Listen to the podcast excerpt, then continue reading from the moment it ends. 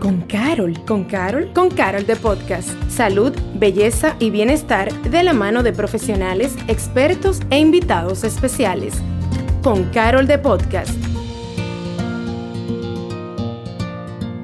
Hola, bienvenido, bienvenida a un nuevo episodio de Con Carol de Podcast. Y en este nuevo ciclo, tú sabes que estamos muy concentrados en llevarte temas que te ayuden a crecer y que nos ayuden a seguir aportándote. Y precisamente siguiendo por esa línea de esos temas que nos ayudarán a tener un mejor inicio de año, hoy tenemos una conversación preparada para ti con uno de esos temas que siempre son relevantes, no importa el momento de nuestras vidas y esto es el orden. Es casi un ritual para todos nosotros que a inicio o al final de año hagamos esa depuración y limpieza de closets, de gavetas, de nuestra casa.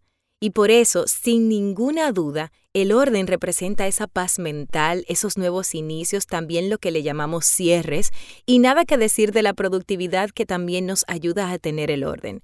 Por eso, Elizabeth Rosell que es abogada de profesión, emprendedora por pasión, y es el amor por la organización y la optimización de espacios que la ha llevado a crear Ordenare, una plataforma que busca lograr la armonía de todos los espacios de la vida de sus clientes. Hoy le damos la bienvenida a Elizabeth, a nuestra casita con Carol de Podcast. Bienvenida. Muchísimas gracias, Patricia.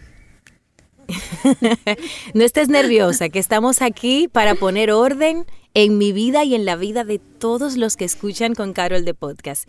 Y precisamente, Elizabeth, para iniciar así como con algo de orden, ¿cómo defines tú esa palabra, orden? Bueno, el orden realmente es la colocación de los elementos, de las cosas que tenemos en un espacio de manera funcional en un lugar determinado. Precisamente porque tú dices que es tener algo de manera funcional, y me imagino que quizás cuando dices eso es no solo que uno lo pueda encontrar rápido, sino que visualmente también uno pueda sentir que una cosa va en el lugar donde está puesto, ¿verdad?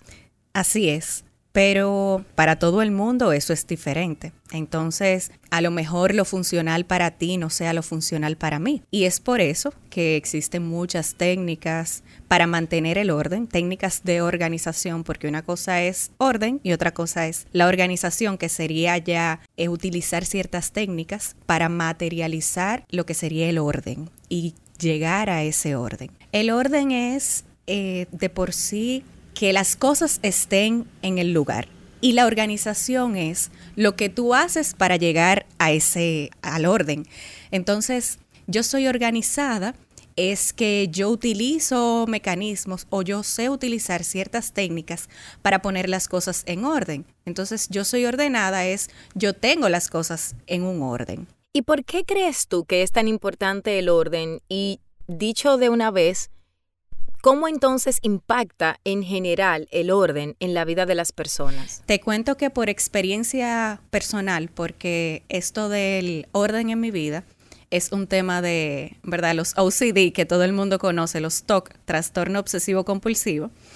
Eh, no soy psicóloga ni psiquiatra, pero sé que estos son situaciones que te generan ansiedad si no las cumples. O sea, si, por ejemplo, en mi caso, si las cosas están desorganizadas, eso me genera ansiedad a un nivel que no lo puedo controlar. O sea, no puedo dejar que esa eh, ropa, ese zapato, lo que sea, que ese elemento se encuentre así, colocado de mala forma o sucio o roto, me genera ansiedad. Entonces, al descubrir que esto era una situación que ya me perjudicaba en, mi persona, o sea, en mi, en mi mente, eh, entendí que muchas otras personas también podían sentirse abrumados, ansiosos, desesperados con el desorden. Y efectivamente, o sea, he visto antes y después en la vida de muchas personas cuando organizan sus espacios. Y digo espacios porque a lo mejor el lugar que está desorganizado en tu vida es un almacén de tu negocio o tu escritorio en el trabajo, no necesariamente tu closet. Entonces, eh, siempre he entendido que la organización es sumamente importante para mantener un equilibrio, en una armonía en nuestro día a día. De verdad que sí. Yo escuchaba a alguien que nos comentaba fuera de, del aire, por decirlo así. Yo soy muy ordenada, yo soy muy así, yo soy muy asá. Y yo sé que esa es una de esas virtudes y es uno de esos valores que es muy respetado y muy admirado por mucha gente. Aquí viene una pregunta slash comentario.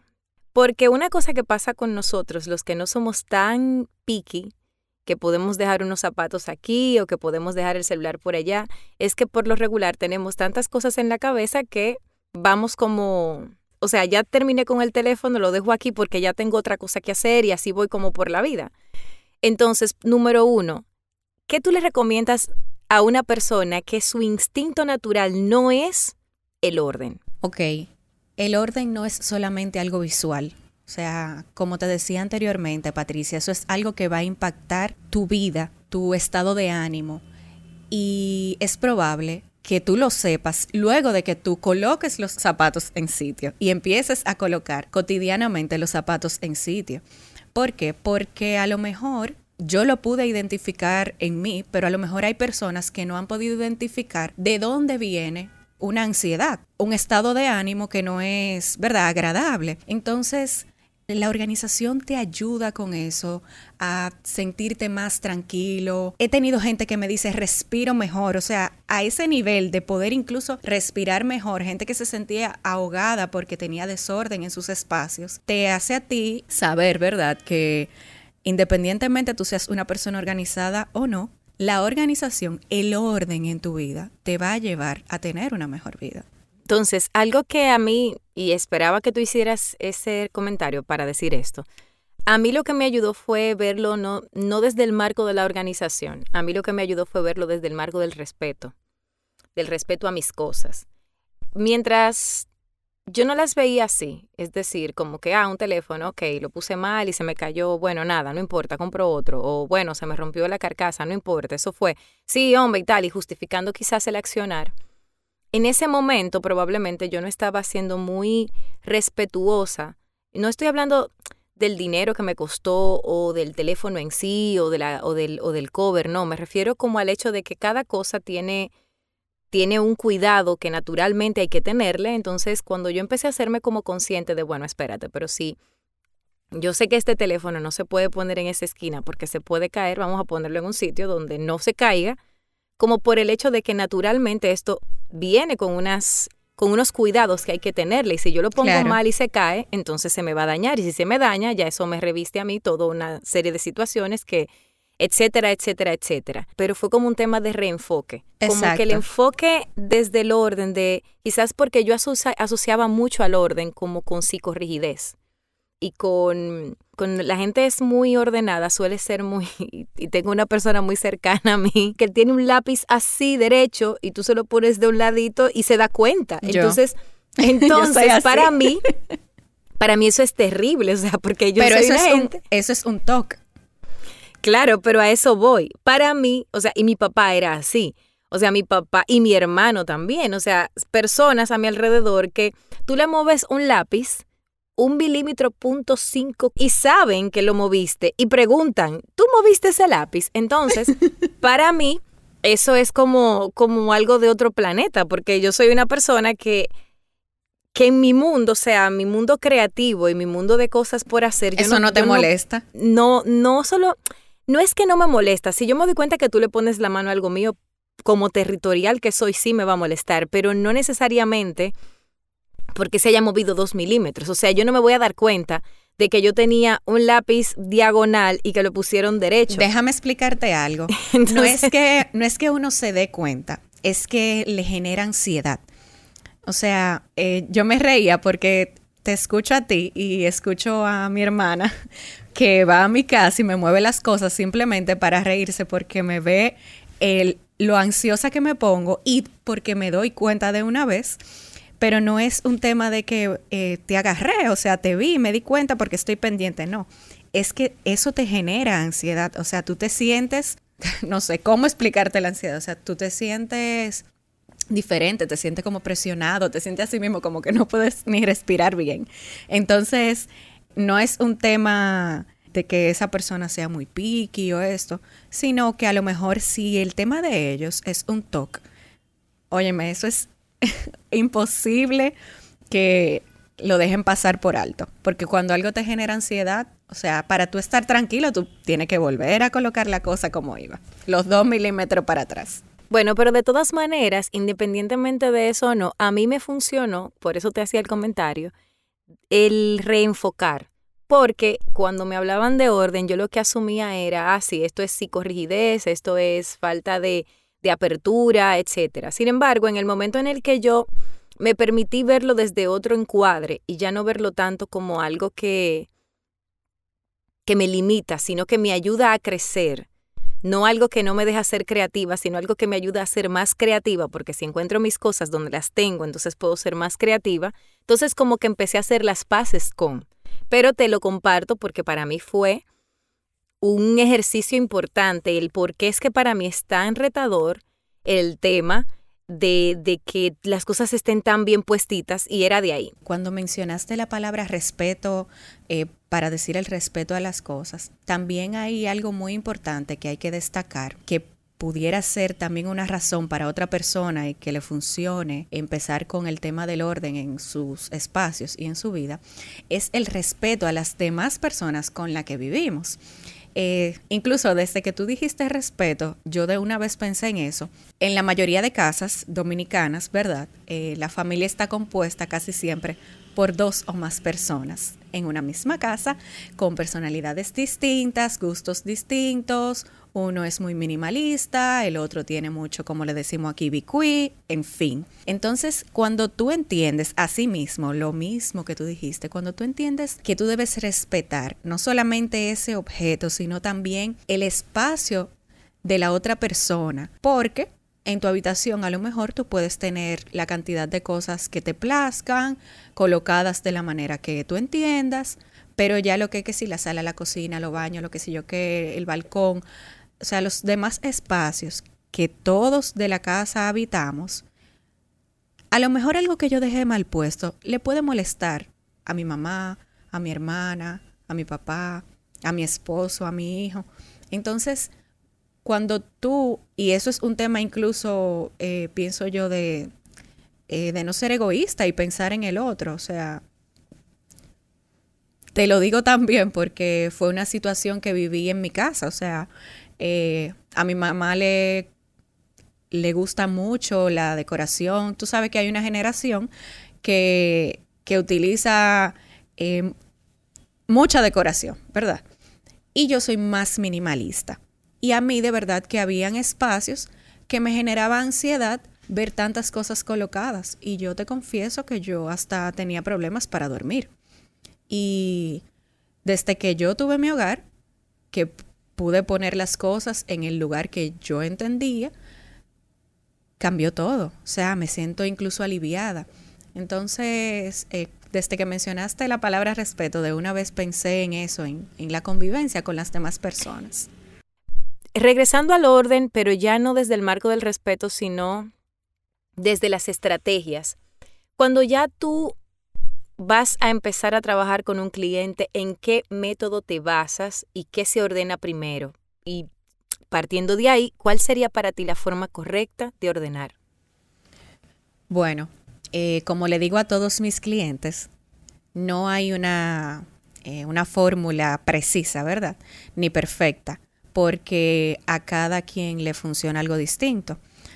A mí me gusta hablar con el cliente primero para saber más o menos eh, sus necesidades, su día a día, para uno también saber qué va a ser lo funcional para esa persona, porque uno no está en nada si tú organizas de una manera que el cliente no lo pueda sostener, porque tú no solamente vas a llevarle orden a sus espacios por un día, o sea, tú quieres llevarle orden a su vida, o sea, algo que sea sostenible en el tiempo. Entonces, a lo mejor las técnicas que son muy eh, avanzadas de doblar ropa o de guardar ciertos eh, elementos o artefactos no sean funcional. Entonces siempre va a haber como una mezcla de técnicas, que si la de Mericondo, de Home Edit, que son las que más se utilizan aquí en República Dominicana, eh, pero que siempre pasan obviamente por las mismas fases, el tema de la depuración, la colocación, la limpieza de los espacios y eso, y que buscan el mismo fin, y es que todo esté visible, que no se vean las cosas, los espacios no se vean cargados, que sea funcional el uso de ese espacio para, para el cliente, para la persona, para su día a día. Bueno, yo con el tema de Maricondo, este, que fue como donde empecé a coquetear con el orden, ¿verdad? Empecé y leí y la forma de doblar y la forma de sacar cosas y tal. Y a mí me generó mucha ansiedad ese estilo, a mí. Exacto. Porque es como, es como un tema de, ok, tengo que ahora sacar y sacar y seguir sacando y hasta dónde voy a sacar. Y entonces yo sé, y, es interesante porque yo no soy una persona necesariamente... Acumuladora. sí puedo acumular muchas cosas, pero por ejemplo libros, yo no soy de acumular ropa, pero sí de acumular libros, de acumular papeles, le tengo un pánico tremendo a que se me pierda un papel y que luego lo necesite, porque me ha pasado. Entonces como que siempre estoy acumulando papeles. Pero en sentido general no soy el tipo de persona, por ejemplo, que voy a... Yo no tengo, en mi casa no hay más de cuatro platos, o sea, bueno, estoy exagerando, pero lo que te quiero decir es que... Lo necesario. No tengo, no tengo esa gran cantidad de, de elementos en la cocina como, como para decir, no, yo tengo eh, tres vajillas, una de diario, una de no sé qué. No, no, nada que ver, o sea, no, no es muy mi estilo. Pero aún así, uno tiene cosas, y yo sé que ella no te dice deshazte de todo, estoy clara de que no es eso. El tema es el, e, el momento en el que tienes que poner todo junto y empezar a decir, voy a descartar esto, voy a dejar aquello, voy, me hace feliz, no me hace feliz. Y para mí fue aterrador hacer ese proceso con la ropa en una oportunidad. Y yo lo dejé por la mitad y volví a subir mi ropa en el closet y la saqué después porque para mí fue como muy tenso. Para todo el mundo, esa es la parte más, esa depuración, con lo que sea, ropa, en la cocina, en los calzados, hasta en un locker, la depuración es sumamente tediosa.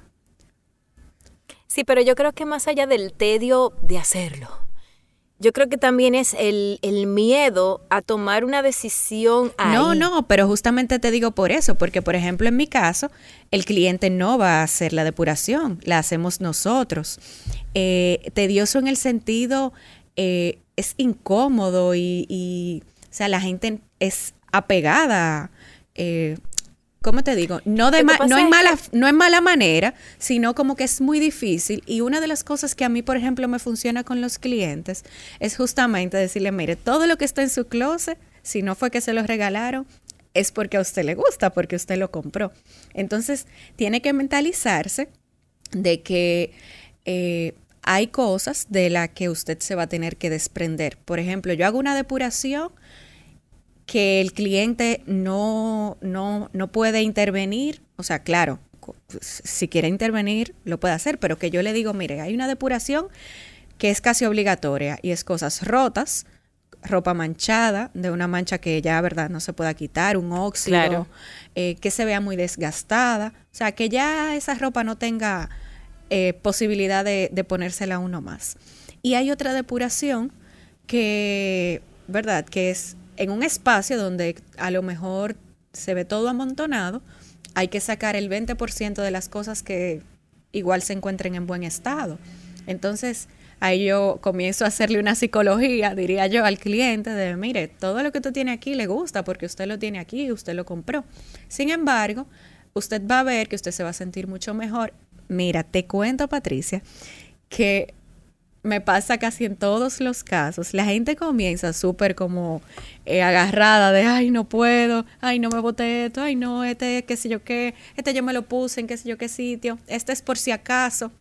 Y al final, ellos mismos son los que dicen, saca ese, saca ese, saca ese. O sea, en el transcurso de la depuración, terminan como cogiéndole ese gustico de sentirse liberados. O sea, es simplemente dar el paso, porque después de que dan el paso... Sí, espérate, espérate. Pero porque yo lo hice y lo he hecho. Y en el momento, mire, eso es muy bonito, muy hermoso. Pero dos no dos semanas, no, seis meses después. seis meses, no cinco, no, seis, siete meses después, tú estás en el closet y dices, wow. ¿Y la chaqueta negra? ¿Cuál? No, la negra, la que tenía el bordado. Yo la dejé, esa, yo la saqué en la depuración. Sí, eso se fue mira eso, ahora yo la estoy necesitando para esto otro, y a uno le da un dolor, o sea, físico, uno siente un dolor. Realmente, pero eh, es un desprendimiento, obviamente, que no es, eh, no es algo que, se pueda que no se pueda subsanar, porque si una chaqueta negra, bueno, tú puedes ir a la tienda y a lo mejor conseguir yo te algo un ejemplo, pero tú sabes que hay piezas que no son que son como como por decirte algo, o sea, el, el, el, vestido blanco con el que me casé ahora ah, me lo están pidiendo. Ah, no, no, no, pero por ejemplo, te explico. o sea, el ejemplo Hay cosas puntuales que no se sacan del closet, como no, yo recuerdos y eso. Yo lo comprendo. Cuando te pongo el ejemplo del vestido blanco con el que yo me casé, por ejemplo, yo me casé primero por el civil y luego por la iglesia. Entonces yo conservo, yo conservo ya el de la iglesia, pero yo, me yo no me casé el mismo día. Yo me casé primero eh, por el civil y nueve años después me casé por la iglesia. Por lo tanto, no, son, son vestidos distintos, épocas distintas, situaciones distintas. El primer vestido yo duré todos esos años con él guardado y yo ese vestido nunca más me lo puse, ese vestido no le servía a nadie porque además de todo yo en ese momento pesaba 100 libras, así que ese vestido no le servía a absolutamente nadie, ni siquiera a mí. Y entonces llegó un punto en el que yo me desprendí de él de manera natural, sin problemas. Pero cuando te hago el ejemplo, no me estoy refiriendo al del vestido o a la chaqueta, porque te puse ejemplos quizás, te puse ejemplos quizás que son muy, muy fáciles. Me refiero a ese, a esa, a ese elemento, a ese sombrero que, te, llevabas para la playa, que era un sombrero súper grande y hermoso y tal, y que lo y te desprendiste de él en ese momento porque dijiste, bueno, yo tengo cinco meses que no voy a la playa, no me lo voy a poner más. Y lo dejaste ir y luego le invitan a la playa y dice, caramba, a eso me refiero. Entonces, ¿cómo uno, después de tomar esa decisión tan importante, no, o sea, no, no se devuelve? Es, es, la pregunta. Por eso es que... Eh, uno tiene que evaluar, ¿verdad? En la depuración. En el caso de cuando ya se está depurando cosas que no utilizas, ¿qué tanto tiempo tú tienes que no utilizas eso? Porque si es, por ejemplo, y dependiendo de la pieza, si es, por ejemplo, una pieza de discoteca, estamos en pandemia, obviamente es muy probable que una persona tenga dos años que no se pone esa pieza, que no se pone unos zapatos altos de brillo y que todavía están en buen estado. Entonces ahí tú dices, bueno, eh, vamos a conservarlo. Pero algo que tiene, vamos a suponer ya tres años, cuatro años, que no te lo pones y es una prenda que te la puedes poner para ir al banco, para ir a buscar a un niño al colegio, para ir a una cena, para ir a la playa. O sea, un jean, por ejemplo, te lo puedes poner para cualquier cosa. Y cuando tú vienes a ver, ni siquiera te sirve ya es una pieza que probablemente en la depuración se vaya. Porque si no te la has puesto en cuatro años, en cinco años, tampoco te sirve. Es que no te la vas a poner. Aunque la extrañes seis meses después, si la hubieses tenido ahí, no te la hubieses puesto. Ok, válido. Entonces, me imagino que para mí, en el momento en el que yo me quiera sentir mal por no usar, por no tener ese, ese sombrero que yo pensé que iba a necesitar, es recordarme de, caramba, pero tú tenías dos años que no usabas ese sombrero. Puede ser, exacto. Ok, es un tema de mentalidad lo que me estás diciendo. Sí, porque eh, nadie sabe lo que tiene hasta que lo pierde. Te puede afectar también con, con, la ropa y con las cosas que tengas en casa. Entonces, a lo mejor hay algo que tú vas, que no lo vas a extrañar hasta que no esté en, tu casa. Eh, lo, lo menciono para que no nos dejemos engañar en el momento de hacer la depuración, como que, ay, tal cosa me va a hacer falta después, y, a lo mejor dejemos de sacar muchas cosas por no tener posteriormente este sentimiento de que, ay, me hace falta. Ok, yo pienso que, al menos a mí, que soy de muy, yo no, yo tengo ropas que son muy, muy viejas y que me siguen funcionando muchísimo tiempo después porque como que no tienen eh, mucha moda ni nada por el estilo, que obviamente yo las llevo conmigo donde quiera que yo vaya. Sin embargo, siento que a mí lo que me ha funcionado con este tema de dejar ir cosas es como que es hacer la mentalidad, tener la mentalidad clara de ya cumplió su ciclo conmigo, ahora que vaya a otra casa. Y entonces cuando yo me digo eso, entro como en la paz. Lo comparto para lo que pueda servir. Entonces, ya hablando del, esquema, tú vas a mi casa y yo he tenido este estilo X. Y entonces tú me ordenas eh, mi casa de una manera diferente. Es decir, ahora mismo yo tengo un estilo mucho más organizado de lo que yo tenía antes porque ahora mi distribución es diferente, tengo menos cosas, pero más, digamos, ha sido más sostenible para mí tener un orden que a mí me funciona. Pero llegas tú, me cambias el estilo, me lo mejoras, me lo optimizas. ¿Cómo se hace eso sostenible para mí? Por eso me gusta tanto la palabra optimizar, porque eh, yo no te cambio tu estilo de organización. Eh, lo que se busca es un punto medio, un equilibrio entre lo que te es funcional, por eso decía siempre al principio lo funcional, eh, y lo que es, ¿verdad?, el orden. Porque a lo mejor el estilo que tú tienes, simplemente depurando las cosas que tienes, se puede dejar a sí mismo. Bien, eh, me voy mucho, por ejemplo, a cocina. Eh, si tienes las todo el mundo tiene las tazas con las tazas, los platos con los platos, o sea, la cocina es muy difícil que entremos en mucha polémica de la organización. Pero a lo mejor tú ves un desorden porque en el lugar donde van cinco platos tienes 20 y lo, lo estás viendo desorganizado. Entonces, con la simple depuración, ya tú entras como en paz con ese espacio y dices, óyeme, se ve organizado y no te tuve que cambiar el, método ni tu diseño de cómo lo tenías organizado. Me ha pasado que trato de optimizar también, vamos a suponer un closet, con la ropa es más complicado y las personas al final me dicen, no, mira, pero yo utilizo más esto. Eh, a mí me gusta mucho eh, colocarlas por color y por tipo de ropa, ¿verdad? pero sí, todo va a depender del espacio que la persona tenga. Entonces, si es poco espacio, bueno, pues todo junto por color para que se vea más armónico. Y ahí la persona te puede decir, no, mira, yo a mí me gusta tenerlo la ropa de trabajo, la ropa de salir dividida. Perfecto, pues yo te divido y te lo pongo por color igual, te lo depuro, pero te pongo tu ropa de trabajo aparte y tu ropa de salir aparte. Porque uno no le va a cambiar, eh, o sea, yo, yo respeto mucho la forma en que cada quien lleva su día a día. O sea, eh, tú vas a ayudar a esa persona, no a buscarle un problema, porque a lo mejor esa persona no pueda sostener eso y va a ser a lo mejor más, más estresante tener que hacer lo que tú fuiste a doblarle, a colgarle todos los días.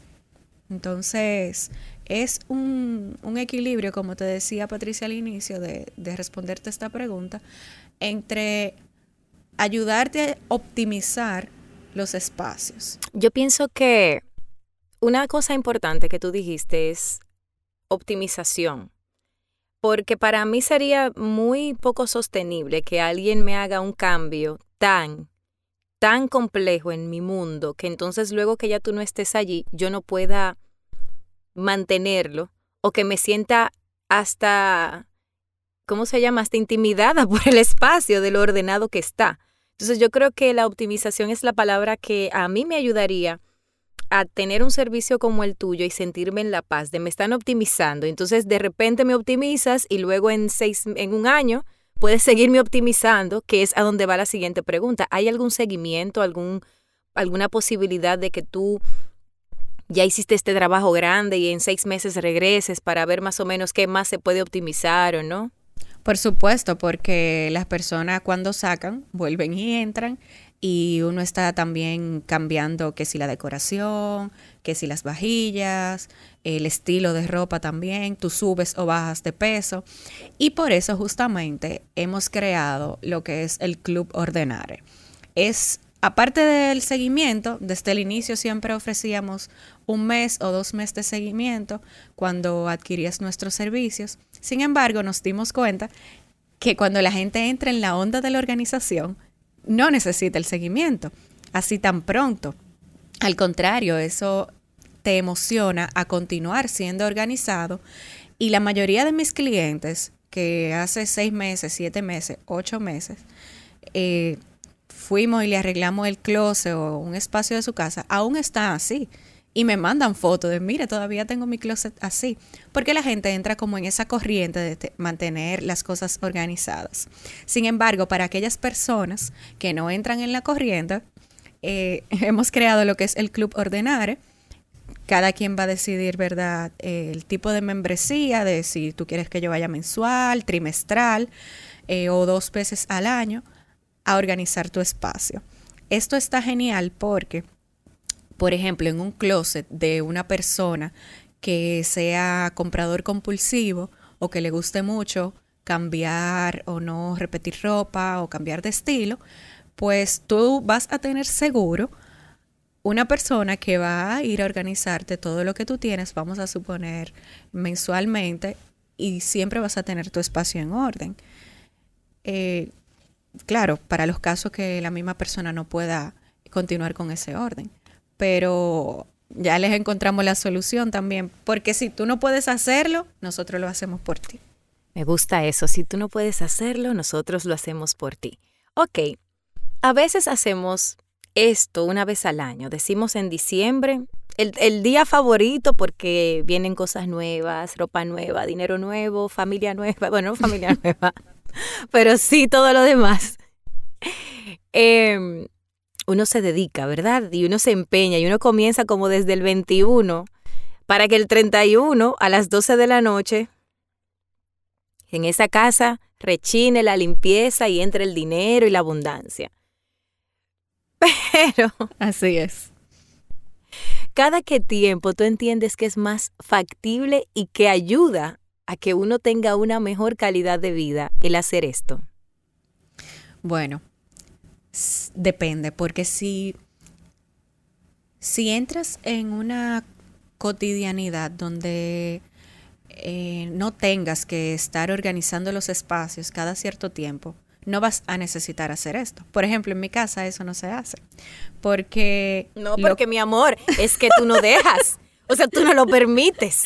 en tu casa no hay acumulación. Exactamente, En tu casa, en tu casa no hay acumulación. ¿Cuántas camisas azules tú tienes, mi amor? Dos. Se va una. Sácame una ahora, ahora. Elige, vamos.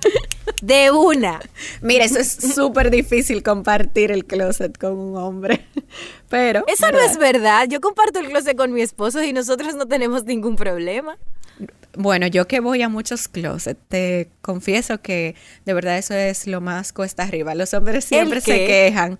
Ah, bueno, espérate, en el caso de ellos. Bueno, no, la, mujer nunca se queja porque exactamente. Bueno, sí, exacto. Quizás si le preguntan a tu esposo. Sí, yo creo que la pregunta debería Yo te estoy dejando tranquila y no, yo no tengo problema, claro. No, porque el problema lo tiene él. Yo no problema.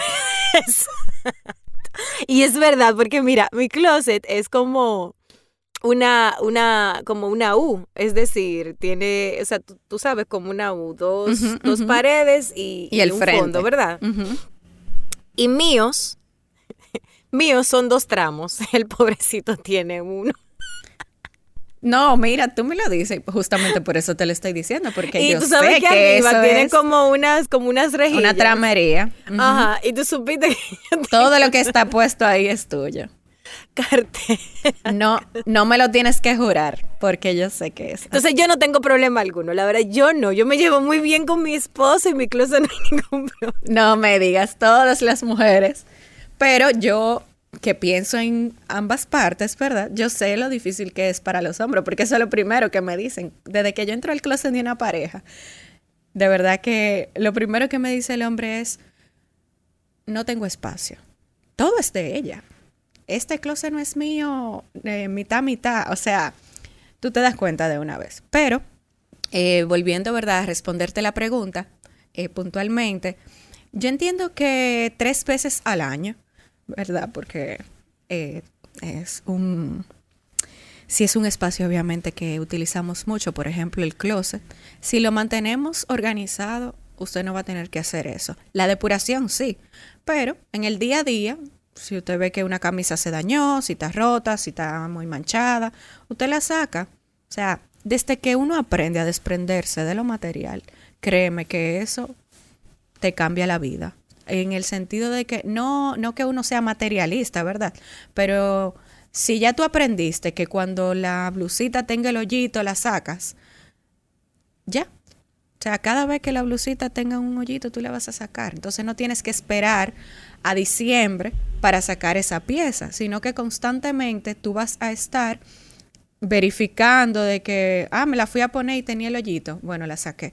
Entonces, eso, por ejemplo, con pero la tú si eres radical. O sea, uno quiere creer que uno la va a coser, niña. O sea, en el caso de que no se vaya a reparar, no, yo soy muy pro reparación, ah, ok, ok, porque yo estoy aquí, bueno, yo estoy y pensando reciclar, no, no, no, pero por ejemplo, si es algo irreparable, eh, sí, claro, si el hoyo es en el frente o si es como cuando uno se le hace, porque hay unos shirts, unos t-shirts que uno tiene que a uno le gusta mucho para dormir. Y entonces Ah, uno lo lava y lo lava. y No, lo pero tú lo sacas de una gaveta y lo entra en la otra. O sea, Por- sale de un lado y se muda para el lado de las pijamas. Sí, exacto, exacto. Me gusta eso, es muy bien. Ahí está, ya estamos llegando a un punto medio saludable para ambas. Pero claro, ¿no? Y también las cosas que se sacan, que esto es muy importante señalarlo, siempre hay alguien que necesita más que nosotros. A lo mejor tú sacaste un vaso que, que está manchado y bueno, vamos a sacarlo, o que el juego no está completo de platos, o un pantalón jean que tiene un hoyito y o ya no te sirve, siempre va a haber alguien que lo necesite. O si no, lo puedes vender, ¿verdad? Porque ahora se está usando mucho reciclar eh, la moda y moda sostenible. Y hay mucha gente que está comprando, yo misma, o sea, utilizo eh, esta blusa que tengo hoy, es de segunda mano, que la compré en The Green Rack. Y, y de verdad que eso es genial. Hay cosas que tú sacas de tu closet que están en buen estado, que para otra persona va a ser nueva.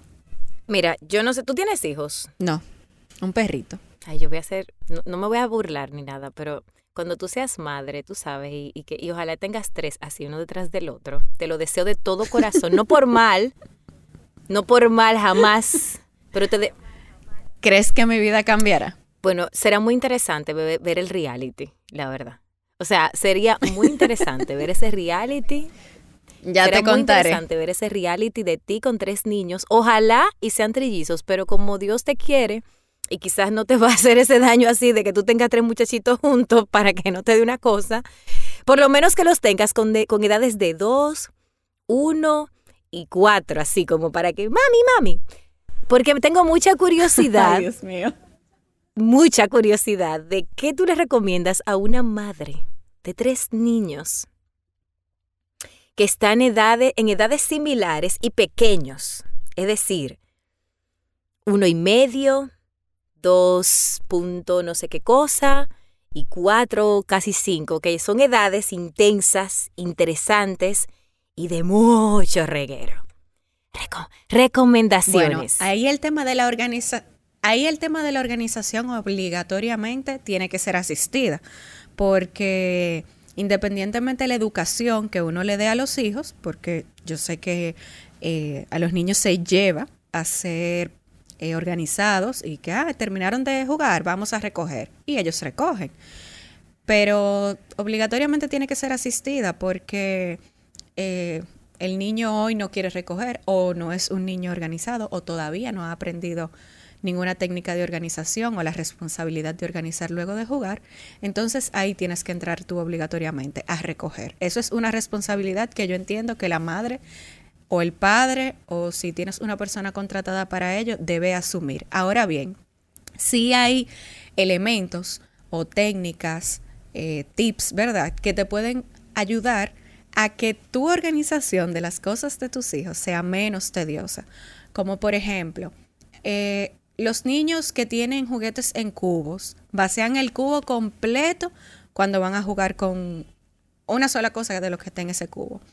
Bueno, ¿qué se haría en esos casos? Yo no recomiendo cubos profundos, sino que sean cubos transparentes, que el niño vea lo que hay dentro, y cortos en, tema de, de, la altura, para que si, si el niño, por ejemplo, puede entrar la mano y conseguir el juguete, lo haga con mayor facilidad y no tenga que vaciarlo completo en el piso. También señalizar los juguetes, porque a lo mejor ya el de 4, el de 5, puede identificar, aunque no sepa leer, con un sticker qué tipo de juguete está en ese cajón. Y a, y a, ti también para recoger y a ellos también para recoger, les será entonces mucho más fácil colocar las cosas de nuevo. mira, para este tip va para todo. Cuando ya los elementos tienen un lugar específico, un lugar destinado, es mucho más fácil recoger, es mucho más fácil mantener el orden. Entonces pasa lo mismo con los juegos, con las cosas de los niños. Si ya tienen un lugar destinado, cuando tú vienes a ver el mismo niño, tú lo entras en esa rutina y lo que coja de una esquinita donde dice eh, juegos de música, es muy probable que lo coloque ahí de nuevo porque también son conductas aprendidas. O sea, eh, esa es mi recomendación siempre. Pero obligatoriamente que es un es eh, asistida esta organización, porque no siempre, ¿verdad? Un niño de un año, dos años, va a recoger el reguero que haga. Entonces, ya entrando casi en la etapa final de nuestra conversación, cada quien tiene un estilo de vida diferente, que a veces no permite por cuestiones de tiempo tener todo tan ordenado como a una persona le gustaría, porque independientemente de que yo, en mi caso particular, en algún momento, pues tenía mis resistencias por un tema de la creatividad y el no sé qué y esas teorías y tal. Pero lo cierto es que llegó, llegaba momentos en que yo decía, no, espérate, esto está too much, hora de, vamos a, y, y, manos a la obra y vamos a darle. Entonces, en ese sentido, ¿qué trucos le, les puedes dar a esas personas que, por ejemplo, tienen una vida muy ajetreada y que desean mantener la organización. Y ahí voy a entrar en detalle con algunos ejemplos. Esa influencer que tiene dos pares de zapatos en el carro, que los tiene que, su, que, que, tiene un evento, que anda con dos carteras, pero además anda con tres cambios de ropa. Luego tiene, porque tiene muchos eventos en el día a día, llega a la casa, pero al otro día se levanta temprano para ir al gimnasio, etcétera. O sea, cómo esa persona o esa ejecutiva que quizás es ejecutiva en, la en, el día, desde la mañana hasta la tarde, pero luego en la tarde, noche, eh, tiene, que, tiene un emprendimiento, pero además es mamá, entonces tener todo, e, todo este esquema que puede ser como en un momento determinado muy idealista, el soy ordenado y quiero ser ordenado, sin embargo no siempre se logra tener ese orden de revista, ¿qué tú le recomiendas? Bueno, la primera recomendación es evidente, llame a ordenar. o sea, eh, realmente nosotros hemos venido a los organizadores profesionales para facilitarle la vida a esas personas que por cuestiones de tiempo, de compromisos, de responsabilidades, o no pueden o no quieren, eh, o comienzan y se le hace muy tedioso organizar sus espacios. Entonces, eh, siempre es bueno buscar ayuda en estos casos. Y en materia de tips, honestamente, es difícil tú, porque eso va a tener que ver mucho, así como decías, de la blogger, con tu estilo de vida. Si eres una persona que tiene los días a día, los día a día muy ajetreados, a lo mejor va a ser imposible, vas a necesitar a lo mejor el servicio, un asistente, alguien que esté detrás de ti ayudándote con todo esto. Entonces, eh, ¿qué te digo? En sentido general, siempre va a ser buscar ayuda. Ahora bien, ya de manera específica, mientras menos cosas tengamos, si tenemos poco tiempo y no vas a buscar ayuda, necesitas tener menos cosas. Honestamente no necesitamos tantas cosas. Yo tengo una mentalidad muy minimalista y es muy probable que todo el mundo se pare en su espacio, ya sea la cocina, el closet, y diga es verdad, yo no necesito como decían los viejos antes, tú nada más tienes dos pies, ¿para qué tú tienes 100 pares de zapatos? Si por tu estilo de vida o por tu profesión tú necesitas tener esos 100 pares de zapatos, necesitas necesitas un espacio donde puedas colocar correctamente, funcionalmente, que no se vea como un reguero, esos 100 pares de zapatos. algo que yo le digo a mis clientes, yo soy súper franca con eso. Si no tienes el espacio, no puedes tenerlo. O sea, no puedes tener donde te caben 20 piezas de ropa, no puedes tener 100. Si quieres tener las 100, tienes que modificar tu espacio para poder tener esas 100 piezas de ropa. Porque si no, siempre tus espacios se van a ver desordenados, aunque no lo estén muchas veces. O sea, eh, la cantidad de cosas que tenemos afectan mucho a la organización. Y, y, yo pienso que ese es el mejor tip, la mejor recomendación.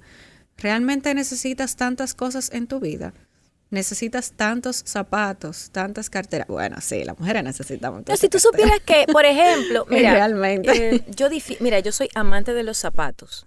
Amante, me encantan los zapatos y hasta yo tengo límites en el sentido de que yo me he dado cuenta de que, por ejemplo, es ver, a mí me ha funcionado no tener demasiados zapatos de un estilo o de un mismo color, por ejemplo. O sea, yo no tengo, yo tengo un zapato cerrado negro y tengo unas sandalias negras. Tengo un zapato nude y unas sandalias nude. Y ya después de ahí lo demás es de a una sola cosa, o sea, un zapato dorado, pero no tengo unas sandalias doradas. ¿Por qué? Porque cuántas oportunidades tengo yo en mi mundo de ponerme unas sandalias doradas o un zapato dorado. Entonces, entre las dos cosas elegí el zapato. Eh, eso porque dentro de mi lógica es, ok, ¿qué sí yo tengo que son cosas que para mí son muy importantes no negociar? Y entonces busqué formas que fueran em, como no negociables, es decir, el zapato negro, esto y que el otro. Y lo, y lo mismo pasa con la ropa, o sea, yo tengo el conjunto rojo, tengo el conjunto negro, tengo el conjunto blanco, porque son los conjuntos para uno siempre poder resolver en, la, en el día a día. Lo demás Claro, lo claro, lo básico. Es como negociable. Para mí, entonces como que si tú lo ves desde ahí, sí, sí estoy completamente de acuerdo contigo. Y desde ese lugar sí, para mí ha sido fantástico el tener como esa, ese criterio de, ok, tengo mis básicos resueltos, lo demás se puede, un buen jean, y eso ya creo que entra más dentro del marco de la asesoría personal, de imagen y demás, pero es, va muy de la mano con lo que tú haces. Y yo creo que quizás y esto es quizás un hasta para tú, hasta para ti, sería bueno que a lo mejor en algún momento tú te unas a una asesora de imagen para dar un, un como ese, ese, ese completo, esa visión completa 360 de un closet, cómo debería verse, no solo desde la perspectiva orden, sino desde la perspectiva piezas, porque a veces es un tema de de qué de verdad tú necesitas, no tanto de lo que quieres tener, sino de lo que necesitas tener y de cuánto usas eso que, tienes allí. Entonces creo que, que eso a mí me ha funcionado. Para finalizar, llegas a mi casa, miras todo así como con mirada ¿Cuál es esa área que generalmente tú dices, siempre que llego, el primer lugar por el que quiero comenzar es este y por qué? Y con eso cerramos. Bueno, eh, yo siempre le digo a mi equipo, empecemos por lo más difícil. Hay técnicas que es empezar por lo más fácil, pero yo empiezo siempre por lo más difícil porque al final uno se va cansando, o sea, físicamente, y así mejor uno deja lo, lo más eh, Fácil, ¿verdad? Para lo último, la cocina. Eh, para organizar una cocina tú necesitas fuerza física, literal, porque necesitas cargar cosas de vidrio, cosas pesadas, eh, es más tedioso eh, por el mismo cuidado que hay que tener con las piezas, que si las copas se pueden romper, que un plato se puede quillar. La cocina es lo primero, cuando se hace completo. Sin embargo, ya a opción del cliente, siempre empiezan por el closet. Eh, en la mayoría de los casos que hago casas completas, el cliente siempre te contrata primero una sola área para, para verte, para tantearte, eh, para ver tu estilo y ver el trabajo. Y siempre empiezan con el closet.